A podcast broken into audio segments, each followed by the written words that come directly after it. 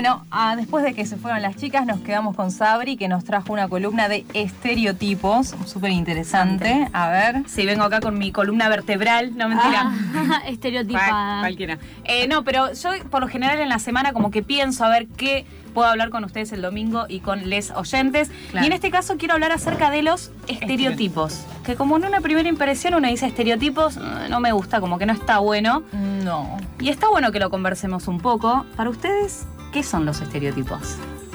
Mm, Para mí es como la idea eh, prefijada que uno tiene de algo antes de conocerlo Mm. por ahí. Un prejuicio social que es imposible que te lo puedas quitar. o No sea, sé si es imposible. No, no es imposible, pero es muy difícil, es verdad, es verdad. Ahora pero uno se da cuenta cuando está.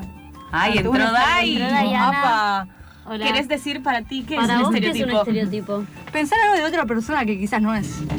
Mm, Ustedes juzgan pero el puede que libro los por la tapa. estereotipos- No, puede que los estereotipos estén alineados en una persona. O sea, yo no digo que siempre pasa, ¿no? Pero Son como características generales que forman como algo general de. No sé si siempre una persona. Es solo de personas los estereotipos. mm, Sí, me parece ¿Y que ustedes sí. siguen, se fían de estereotipos o no?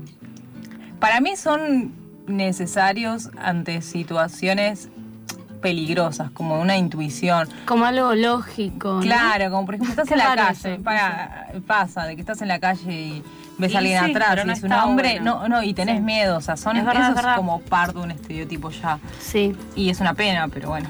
Claro, lo que es un estereotipo es una percepción exagerada y simplificada que se tiene sobre una persona, sobre un grupo de personas, y son ciertas características o cualidades que nosotras justificamos para eh, racionalizar cierta conducta. Por Claro. ejemplo, no sé, uy, si veo...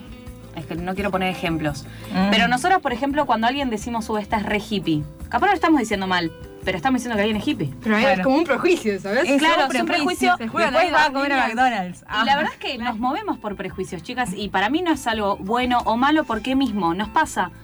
¿Cómo ustedes, eh, cuando vemos a una feminista, o cuando queríamos hablar esto con Lari, en una relación, por ejemplo, en que vos querés acercarte a una chica y querés decir, bueno, es lesbiana, no Claro. es lesbiana, nos Claro. pasa. Tenés que poner, Que decís, por, categorizar. por cómo se viste, decís, no, es repalte. Claro, o tiene el pelo Claro. cortito, o como yo miro por ejemplo las uñas. Si tiene las uñas cortas, para Sí. mí que ahí va. Ah, ahí va, ahí ahí va. va. Si tienen las uñas Pero pintadas también y puede largas, ser de no. casualidad porque se las come, Ay, porque no, sí. no lo había pensado nunca. No. Yo porque Esa- esa- Wow. Esa paquicidad.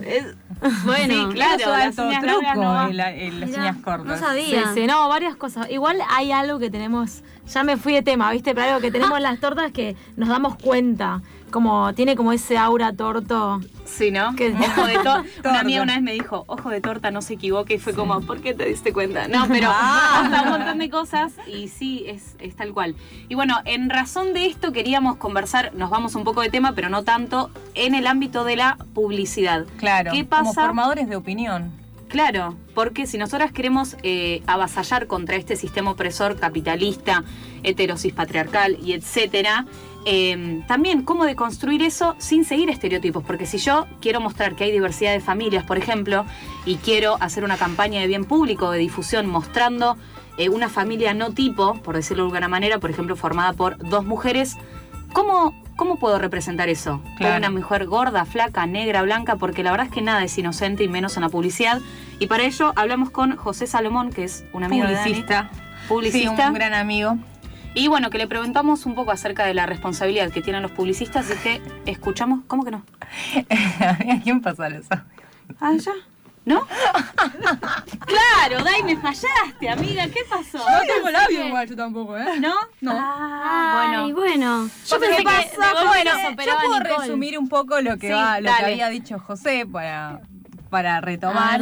Que hablamos. Sí. José es, es un amigo que nuestro que vino de Ecuador a estudiar publicidad Ah. acá, como para entrar un poco en tema. Y lo que él decía era que ahora está trabajando allá eh, como publicista, pero Sí. quiere. eh, encasillarse o, o trabajar desde en organizaciones sociales, con, con políticas eh, sociales y ambientales también. Entonces, lo que yo le había preguntado a Ale era, como publicista, cuánta responsabilidad tiene él a la hora de crear estereotipos. Y dijo que mucha, es verdad, que de hecho tiene que fijarse para quién va dirigida la, la campaña, cómo eh, la hacen, cuál es el trayecto de, de esa imagen, de, de los significados que, va, que, que se va creando.